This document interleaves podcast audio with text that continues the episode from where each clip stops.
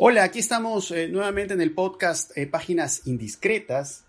Eh, yo soy José Carlos Cabrejo, como siempre aquí estoy con Ricardo Bedoya y tenemos a un invitado especial, a Santiago Alfaro, que es sociólogo, docente de la PUB y además ha sido director de Artes e Industrias Culturales del Ministerio de Cultura. Y bueno, hemos invitado a, a Santiago para conversar de algo muy importante y muy complejo también, ¿no? Que es eh, la situación del sector cultural y en particular lo, que pasa con lo que está pasando y lo que puede pasar con el cine peruano en una coyuntura tan difícil como esta, la realización cinematográfica implica pues justamente salir de nuestras casas, estar en estos procesos de grabación y, eso es, estas salidas justamente son parte del sostén de la economía de muchas personas que se dedican al, oficio del cine. ¿no? Hace, hace poco nomás hemos podido ver un video em, que justamente ha, sido lanzado por el Sindicato de Trabajadores y Trabajadores eh, Audiovisuales y Cinematográficos, donde justamente se expone toda la, situación realmente terrible por la que están pasando. Em, y esto obviamente nos lleva a hablar del rol del Estado que puede o debe cumplir en la actualidad. Entonces, eh, eh, Santiago, ¿cómo, digamos, he, estado leyendo algunas cosas muy interesantes que has, publicado en Twitter, bueno, has publicado en el comercio y lo has podido difundir en, tu cuenta de Twitter, pero antes de, entrar en detalle, hablar de estos aspectos más técnicos, legales, sobre a qué se enfrenta el cine peruano en estos tiempos de cuarentena, ¿cuál es tu, tu visión, tu diagnóstico general de lo que está pasando con el sector cultural y específicamente el cinematográfico, ¿no? Con relación a esta situación del COVID-19 y a este contexto de encierro en el cual estamos eh, viviendo. Gracias por la invitación y la oportunidad de ventilar algunas ideas. Eh, bueno, la cuarentena ha significado eh, una guillotina en la nuca del empleo cultural y, y, este es un sector que está sufriendo una insolvencia pandémica eh, debido a su eh, fragilidad, eh, tanto como mercado como por la manera como se emplea a la gente, ¿no? hay mucha trabajador independiente, personas que están viviendo el día a día, entonces la imposibilidad de acceder al público y por lo tanto generar ingresos a partir de taquillas está generando pues una, una recesión profunda, ¿no? Posiblemente mayor que otros sectores, o similar a, los servicios, digamos, del, mundo más informal, ¿no? Y paralelamente, frente a esa precariedad, lo que hemos estado viendo es una precariedad institucional, ¿no? Eh, han pasado 60 días, eh, dos meses después del inicio de la emergencia sanitaria y el Ministerio de Cultura no ha sido capaz de presentar eh, un proyecto de ley en el marco de las facultades que les dio el Congreso eh, un, decreto legislativo no se pudo eh, aprobar y eh, ahora están intentando hacerlo vía un decreto de urgencia, pero es como que hasta el último, ¿no? O sea, el, último momento, este, el, sector, pues que todavía, si uno ve la asignación de recursos que ha hecho el MEF en el marco del, de la COVID, de la lucha contra la pandemia, uno de los pocos sectores que no tiene ni un solo recurso es cultura. ¿no? Y eso creo que es expresión también del, no solamente de la importancia que se le da en este gobierno, creo que hay una crisis de legitimidad social de la institucionalidad cultural, que hay que reconocer y hay que profundizar y hay que tratar de entender las razones. O sea, realmente el, discurso de nosotros aportamos, o sea, el sector aporta al PBI, ¿no? Que la cultura contribuye al desarrollo humano, es algo que se, se dice siempre, pero a la hora de la hora no se expresa esa relevancia a nivel político. Y creo que esto no pasa solamente por voluntades individuales, porque el presidente no le interesa, o a la ministra, o, no es, o hay falta de liderazgo en, quien dirige el sector, ¿no? Eh, que, sin duda se les puede, se les puede eh, cuestionar por, por esas razones, pero creo que hay, hay, otras, ¿no? Que habría que explorar este, quizás más, más adelante en la conversación, pero sí, sí creo que esto nos está desnudando porque es el único país de renta media, diría yo, que no tiene un plan ahorita aprobado para apoyar la emergencia en el sector cultural.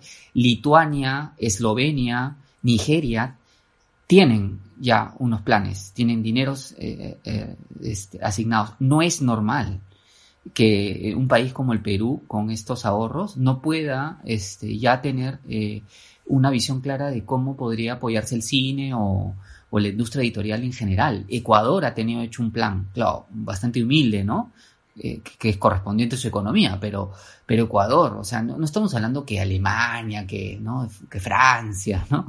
Estamos hablando, por eso digo, de nuestros pares de renta media. Entonces creo que no hay que normalizar esta crisis institucional. O sea, este, hay un problema mayor que hay que atender, ¿no? Santiago, yo quería hacer una pregunta. Eh, tú dices que hubo un proyecto del Ministerio de Cultura, ¿no? Que se formuló y que se se está tratando de sacar por, como decreto de urgencia. Pero yo recuerdo haber también escuchado a la ministra ah, de Economía eh, prometer, decir, sí, se está preparando algo, ¿no?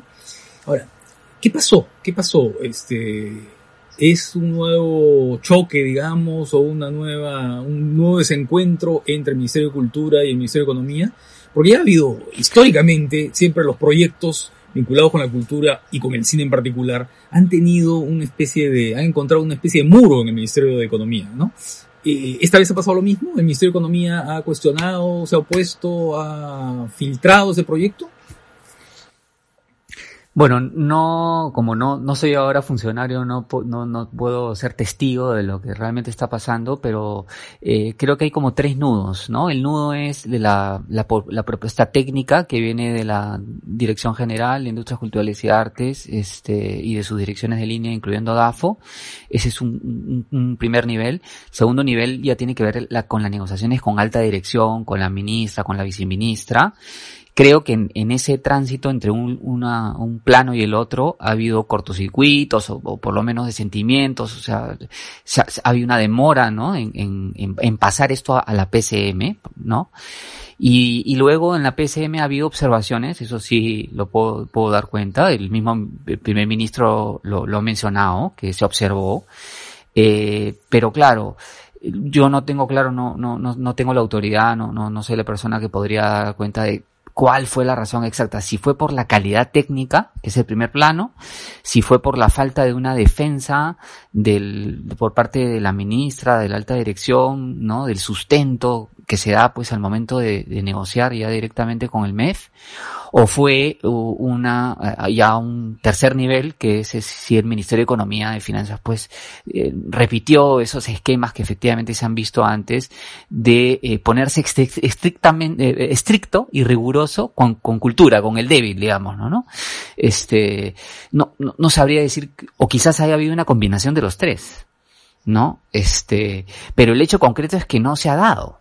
O sea, este, más allá del, de cuáles han sido las, las sumas, este, lo concreto es que eh, no se ha conseguido el objetivo, que era en el marco de las facultades tener un decreto legislativo como si han tenido otros sectores. Incluso Mincetur ha conseguido eh, sacar un decreto que involucra cultura, que fue esta gratuidad para el acceso a sitios arqueológicos para algunos grupos de edad con el fin de promover el turismo. Eso, eso que afecta a cultura, lo, lo, lo propuso Mincetur y fue aprobado, ¿no? Pero no el mismo sector, cultura. Entonces, este, yo creo que va más allá de lo del MEF, ¿ah? eso sí, me parece que hay, hay otras razones, no es solamente el MEF pero bueno, sería bueno efectivamente conocer realmente qué sucedió porque eso nos puede ayudar a, poder evaluar eh, el pulso y tener claro el pulso de la institucionalidad cultural que está pasando, ¿no?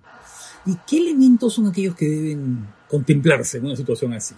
O sea, un decreto de apoyo, ¿no es cierto?, en esta situación, ¿qué, qué, debería contemplar desde el punto de vista, no sé, del estímulo a las actividades que han quedado paralizadas, al sector laboral, Ah, en fin, o por ejemplo en otros países, ¿no? Eh, los países cercanos, para no hablar de Alemania ni, ni, de Francia, que ya tienen políticas culturales muy antiguas de, estímulo y de apoyo a la cultura, ¿no? En, en países vecinos, ¿qué, se está haciendo? ¿Qué, es lo que se ha dictado? Bueno, eh, primero empecemos con lo que ha, planteado Perú. Perú, este, por eso sí ha sido público. La ministra ha mencionado que van a dar, eh, van a comprar contenidos cosa que ha hecho Ecuador, ha hecho Uruguay, ha hecho otros países, es, digamos, es una política eh, digamos, bastante generalizada, es decir, eh, van a pagarle a alguien para que les dé su obra de teatro hecha por Zoom y la difunden en las plataformas del Ministerio de Cultura y, en fin, y esa es una manera de sustentar, ¿no? Y la otra es vía financiamiento de empresas privadas y, perdón, de personas naturales y personas jurídicas. Ahora, no sé cuál es el procedimiento porque hay muchas. Por ejemplo, el Reino Unido lo que ha hecho es eh, para la emergencia, porque son dos planos, la emergencia y la, la reactivación. En el caso de la emergencia, te ha dado apoyos eh, para cubrirte gastos operativos. O sea, es decir, si tú no pudiste, tuviste cancelaciones de el estreno de una película, eh, o tienes un teatro y, y, tienes que pagar el alquiler, el gobierno británico te, te cubre los gastos, ¿no? Hasta un tope, ¿no? Que, que si no me equivoco, este, eh, tanto para individuos como para organizaciones. Para organizaciones son como 35 mil libras, ¿no?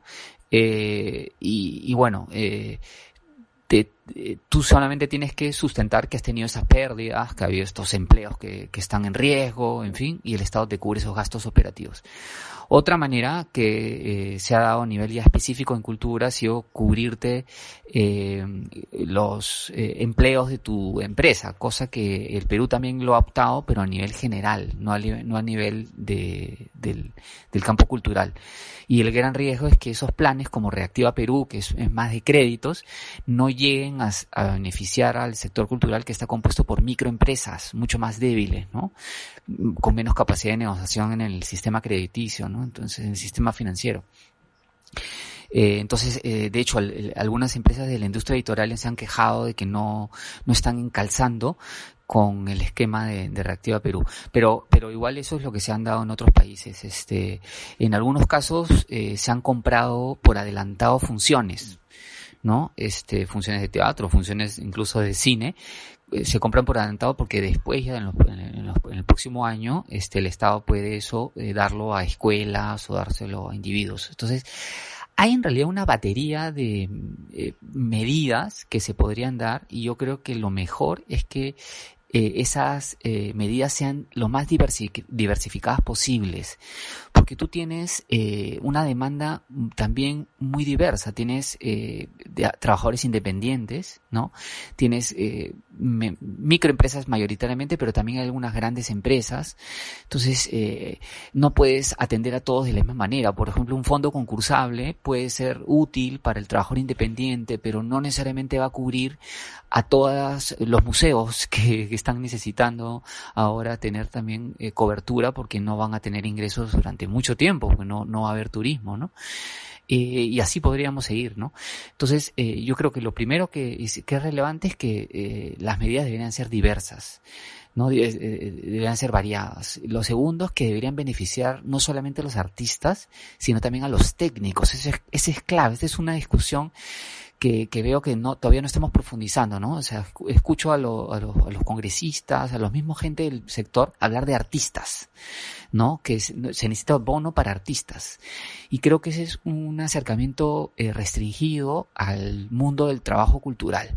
Eh, en, en, cultura hay ocupaciones estrictamente culturales, o sea, que, eh, vinculadas a la creación, ¿no? De contenidos, a, a los aspectos más simbólicos, pero también hay una, una serie de ocupaciones de soporte al, campo creativo, que tiene que ver con las comunicaciones, que tiene que ver con los iluminos técnicos, ¿no? Los iluminotécnicos, los este, sonidistas, eh, todas esas personas contribuyen a la creación de eh, una obra cinematográfica, ¿no? Eh, entonces, eh, tienen que ser beneficiados también por estas políticas. No puede pensarse solamente esto dirigido al actor, ¿no?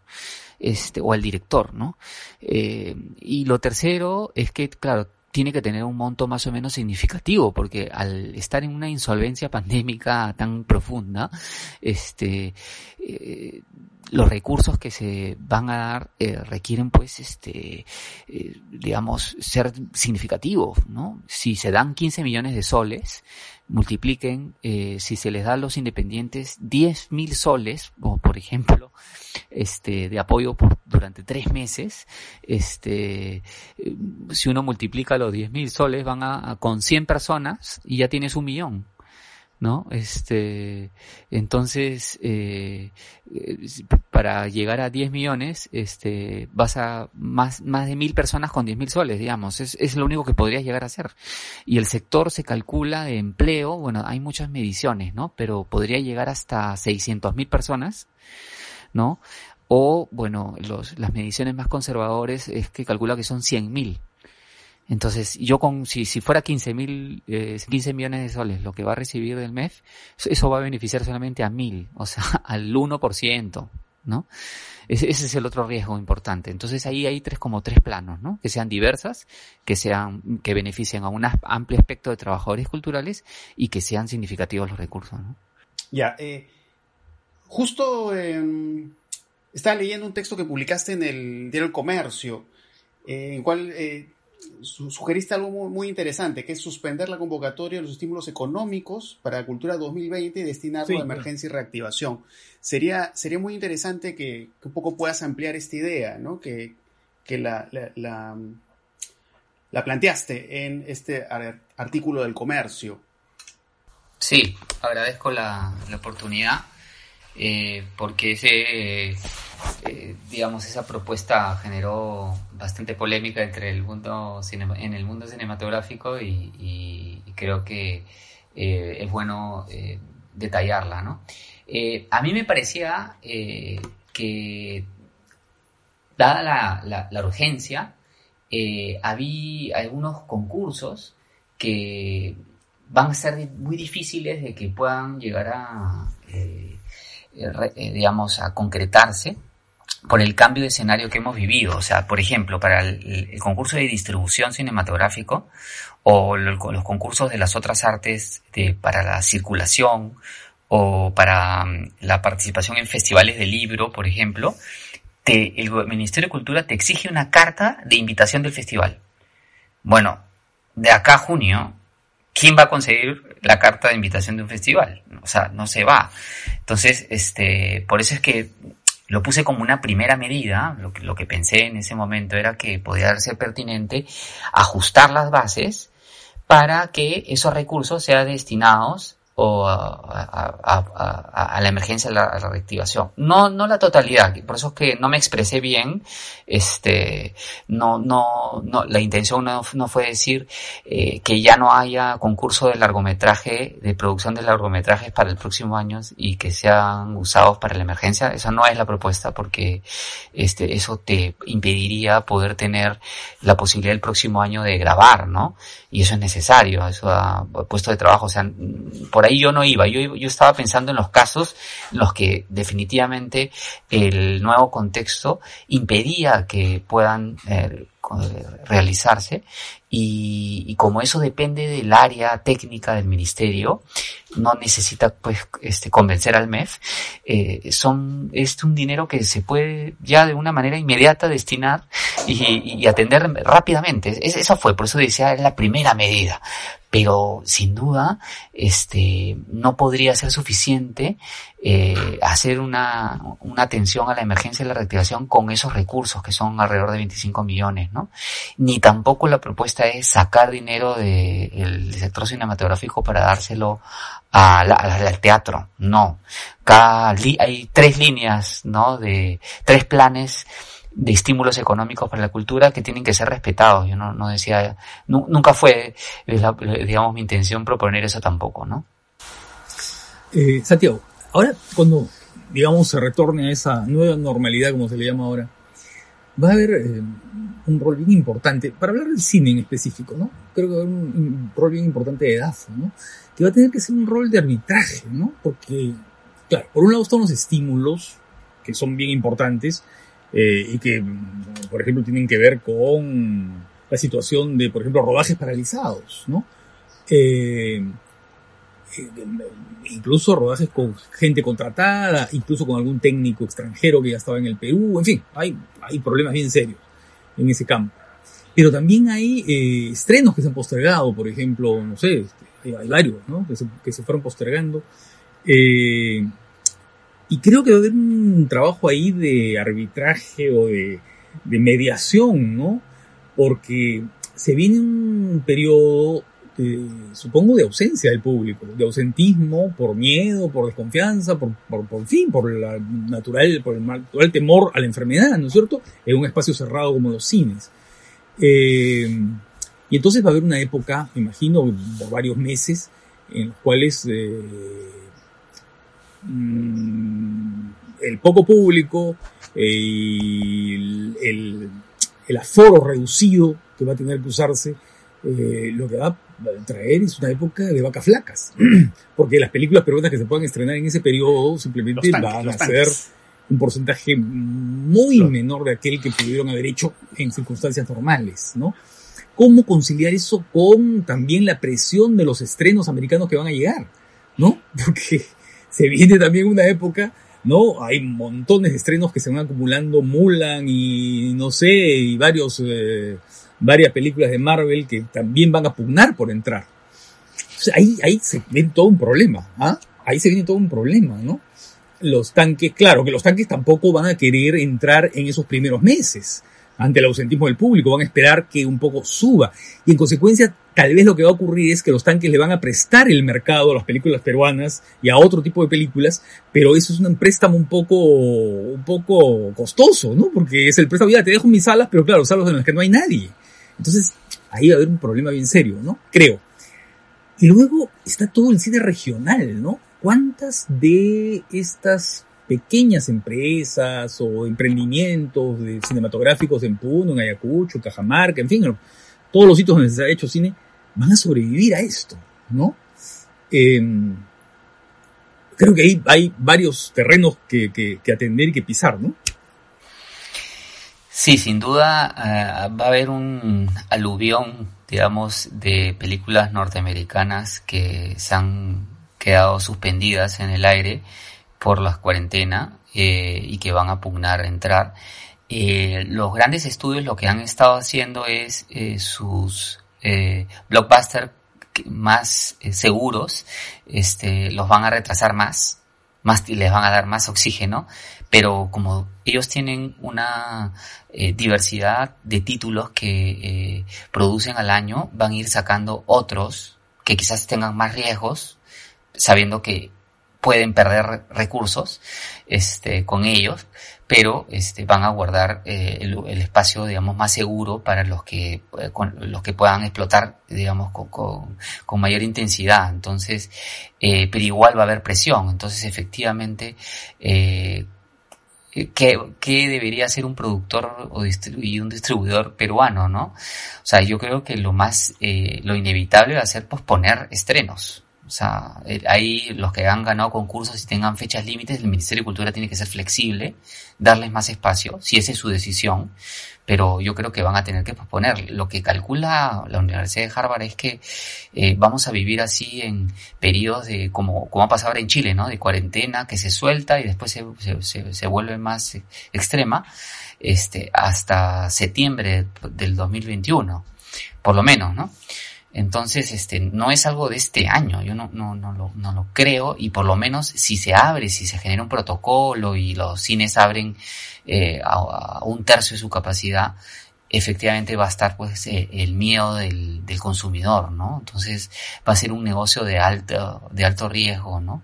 Eh, y en ese caso, en ese, en ese escenario, yo creo que, lo, o sea, en un contexto ideal, y yo pensaría un marco político distinto también, algún grado mm, mayor de regulación de la exhibición, este, donde, por ejemplo, el, eh, el impuesto eh, del 10% de las municipalidades eh, se pueda reducir cuando se exhiban películas peruanas, ¿no?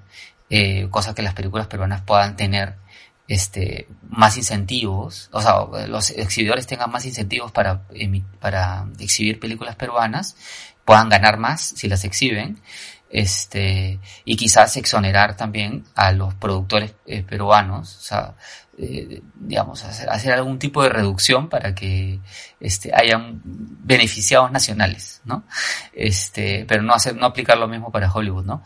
Pero claro, esto es una gimnasia tributaria que seguramente el MEF este, no, no, no, levantaría cejas, ¿no? Pero, pero creo que sería algo razonable de dada de la situación, eh, crear un marco legal que favorezca que los exhibidores eh, eh, puedan poner películas peruanas, ¿no? Este, pero paralelamente se tienen que pensar nuevos, apoyar nuevos modelos de negocios. Tenemos a Retina Latina, eh, pero el problema es que este es un proyecto que eh, es gratuito, entonces eh, habría que ver cómo se pueden hacer procesos de plataformas ¿no? apoyadas con recursos públicos o a través de por lo menos de, un, capital semilla para un modelo de negocio que pueda este, exhibir películas peruanas y, cobrar, cosas que ya está haciendo Netsum, ¿no? Está haciéndolo vía Tondero, es una alianza entre Tondero y Netsum, ¿no? Esa es la estrategia que, han tenido ellos. Como no tenían la, la, la infraestructura, han buscado a una empresa que sí sí la tuviera y hacer esa alianza. Pero no todos los productores peruanos van a tener esa capacidad. Pero quizás con el apoyo del Estado sí se podría tener este, conseguir hacer una plataforma que pueda por lo menos alcanzar a un grupo de consumidores, porque hay muchos otros consumidores que simplemente van a dejar de ver cine nacional. Esa es una realidad. O sea, van a preferir ver pues este Netflix, ¿no? Este, la oferta que dan ahí, ¿no? Este, no van a ir al cine, en fin. Entonces, eh, pero yo creo que la, la salida es diversificar, o sea, tratar de buscar eh, cualquier ventana donde se pueda monetarizar la exhibición cinematográfica, ¿no? Ese es, por lo menos, el, esfuerzo que, que, imprescindible que se tiene que hacer y después los productores tienen que actuar de manera estratégica, eh, táctica, ¿no?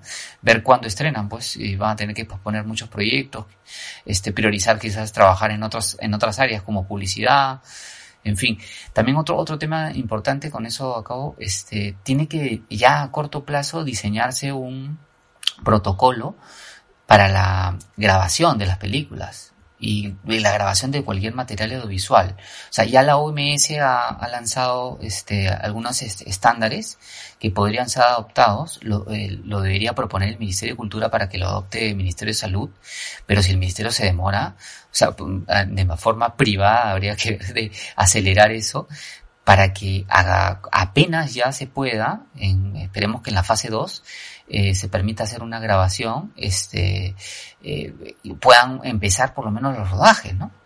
Más allá de los estrenos, ¿no?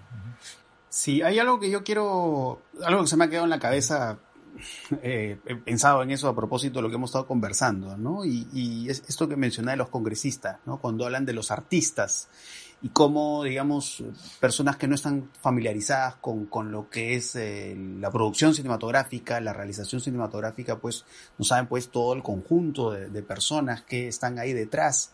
Eh, y en ese sentido me, parece eh, importante destacar, bueno, lo que ha hecho Tondero a través de Netsum, ¿no? Que hizo esta campaña para, bueno, para bueno, pagar por ver este este, espectáculo de, Cachín, ¿no? De Azumare, no la película, sino el espectáculo que él daba antes de que hiciera la película, para, em, bueno, para, digamos, lograr tener un fondo ahí para apoyar justamente a, las personas que se dedican, a, los técnicos, a las personas que están ahí detrás de la cámara, eh, haciendo estos trabajos tan importantes, ¿no? Y, creo que es, es importante seguir en eso, ¿no? Seguir difundiendo justamente cómo es este trabajo cinematográfico y poder exponer cómo tantas personas que han permitido que justamente podamos estar ante tantas películas peruanas, pues eh, tengan que ser realmente eh, contempladas, ¿no?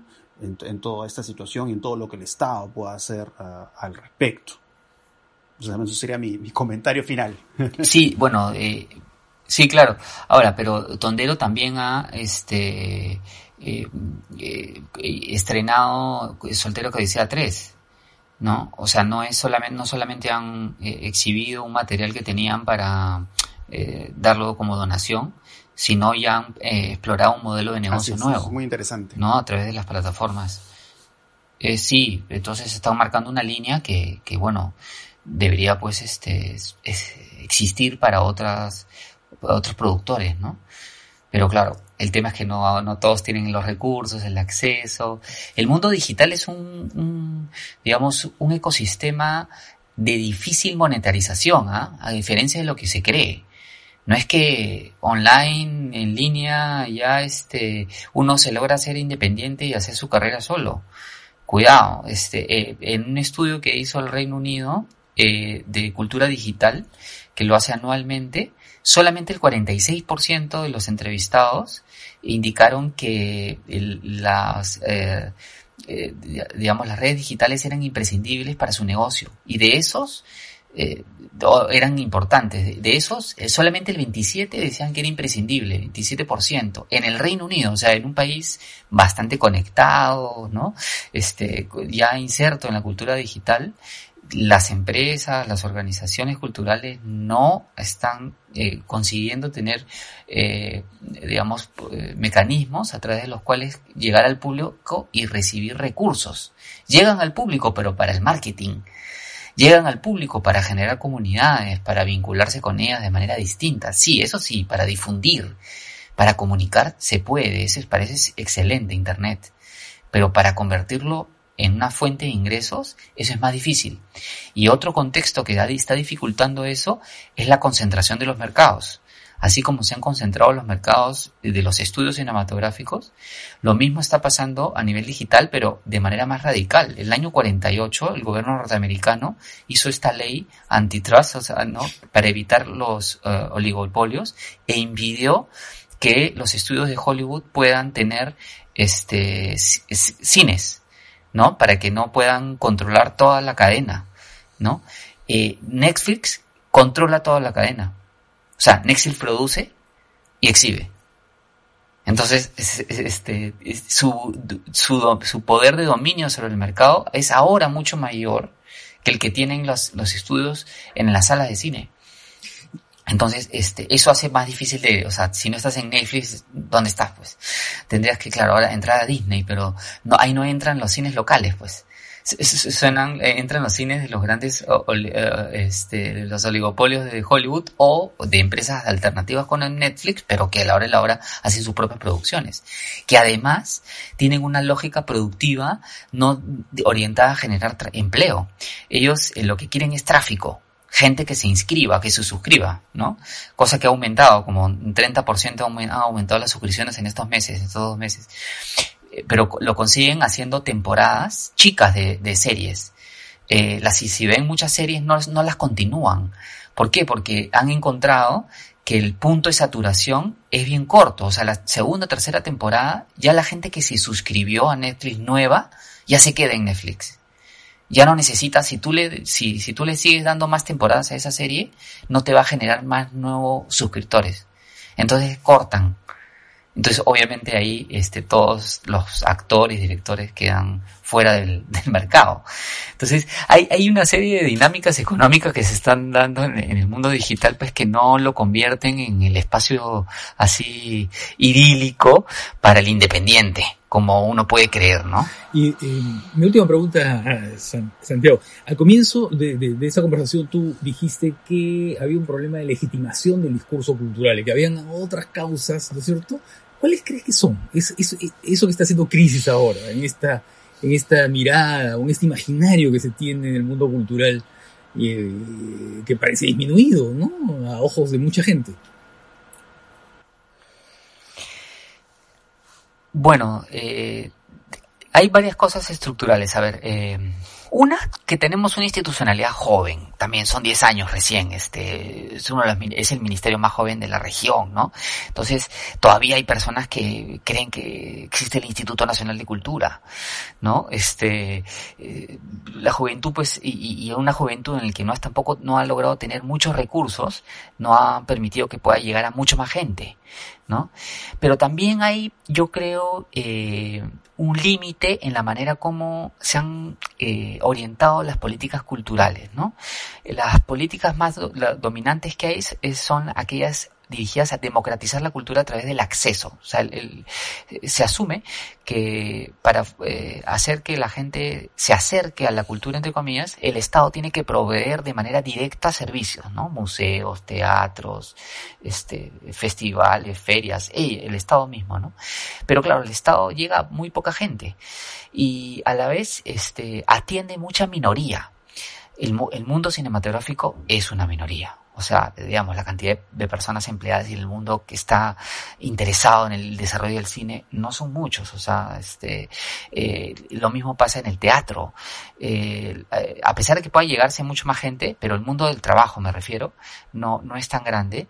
Eh, y el ministerio en estos 10 años no se ha orientado, por ejemplo, a promover grandes mercados, por ejemplo, de la música andina o la cumbia, por darte un ejemplo, que es donde están la mayoría de trabajadores culturales, ¿no? O incluso te diría la artesanía, que sí se ha hecho a través de Ruranmaki, pero se trabaja con 250 familias, cuando lo, hay 80.000 en, el caso de, de la artesanía. Este, en el mundo de los pueblos indígenas también son minorías, ¿no? Entonces, este, son como sectores muy chicos que no tienen eh, grandes sostenes en la sociedad. En, en las ciencias políticas hay un concepto que me parece muy útil, es que son las coaliciones promotoras. Se dice que para que una política pública sea sostenida, tiene que haber coaliciones promotoras. Esa es otra razón. O sea, aparte de la orientación de las políticas hacia minorías, este, que no está mal orientarse a minorías, ¿sabes? Yo, porque justamente este, se requiere que, que el Estado eh, fomente la diversidad y, eso no quiere decir que vaya a, a, promover solamente grandes mayorías, pero este, si solamente se sostiene sobre minorías, claro, pierdes vínculo con el resto de la sociedad, ¿no? Pero no solamente es eso, sino que también eh, todas esas minorías, incluyendo los pueblos indígenas, tienen eh, coaliciones promotoras muy débiles. O sea, los pueblos indígenas, su, su, coalición promotora son las Naciones Unidas, son las ONGs, ¿no? Como está pasando ahorita, ¿no? Que no hay una atención por parte del Estado en salud, comienzan a, queja, a quejarse, a emitir comunicados al Estado. ¿no? Este, la Corte Interamericana de Derechos Humanos, por ejemplo, ¿no? Ha emitido un, este, una nota al, al gobierno peruano. Pero en el caso del cine, eso pasa en pueblos indígenas, pero incluso eso se ha debilitado porque ahora el tercer sector se ha debilitado en general. Pero imagínense en el caso del cine, de la música, este, de la literatura. ¿Quién es el que eh, se queja cuando el Estado no cumple eh, las políticas que, que tiene de, de, obligatorio cumplimiento? Por ejemplo, los 16 millones que se les dio al sector del libro en octubre del año pasado, producto de un decreto de urgencia, no han sido hasta ahora entregados al Ministerio de Cultura. Han pasado ya siete, ocho meses. ¿Quién, quién, quién ha salido a quejarse, a denunciar eso? Y por lo tanto el MEF inmediatamente a, a, tener que responder. A veces ni siquiera los periodistas, como ha pasado ahora con eh, este decreto que no se dio, recién ha habido por lo que sé, personas del sector que han hablado con Jaime Chincha y él le hizo la pregunta al, al jefe, al premier, este, sobre qué sucedió. Recién ahí se ha podido saber que eh, por deficiencias técnicas no se aprobó.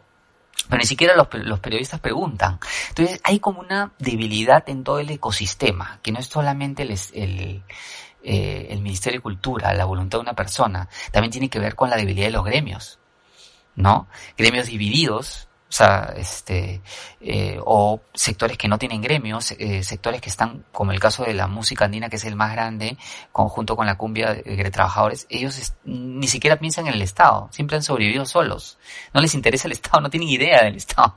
Este, una vez estuve en un concierto en, en Santa Rosa y me mandó saludos una cantante y decía, cuando yo estaba en el Ministerio de Cultura, me decía, eh, Santiago Alfaro, bienvenido del Ministerio de Agricultura, me dijo. O sea, ni siquiera está en el imaginario de la gente el, la idea del Ministerio de Cultura. Para muchos no, quizás no existe porque nunca se han visto beneficiados. Entonces, como les digo, son, son una serie de razones creo que estructurales, ¿no? Este, de la composición de los sectores, de la composición de las políticas, este, en fin, eh, que hacen que, que haya una institucionalidad bastante débil y que por fin, y, y no sea escuchada a nivel de la opinión pública, ¿no? Okay. Eh, José Carlos, hay que comprometerlo a, a, a, Santiago para otra, Así es. para otra conversación, sí, sí, porque eh. él acaba de publicar un artículo sobre la piratería, que sería un tema interesante de tratar. Ah, sería buenísimo. De todas maneras. Ese es un gran tema sí. de discusión, sí, este. Así que te comprometemos sí, para la piratería. Solamente un dato, ¿ah? para que se para que se animen los que están oyéndonos ahora. El bien eh, de, cultural de mayor consumo en el Perú en los últimos años han sido los DVDs. Los DVDs, los CDs, o sea, las unidades ópticas. Se calcula que en el 2009 se llegó a vender 150 millones de unidades ópticas. o sea, tres veces la población del Perú. O sea, era un, es un mercado inmenso. Imagínense si una película peruana lleva 2.000 personas. Bueno, en DVD, las CDs, los peruanos han visto contenido 150 millones. Entonces, es, es, un universo inmenso que ha estado funcionando sin ningún tipo de radar, ¿no? Ha pasado, fue, es un elefante dentro del cuarto, este, que ha pasado desapercibido, ¿no? Este, y que, que amerita un mayor análisis. Pero espero que entonces, podamos seguir contando contigo, Santiago, ya para, para hablar de ese tema en, en algún otro momento. Y bueno, creo que ha estado interesantísimo todo lo que hemos hablado. Eh, y bueno, ojalá que le guste a todos nuestros escuchas. Y, y bueno, nuevamente agradecerte por, por esta conversación, Santiago, y eso sería todo. Ya nos estamos volviendo a escuchar. Chao.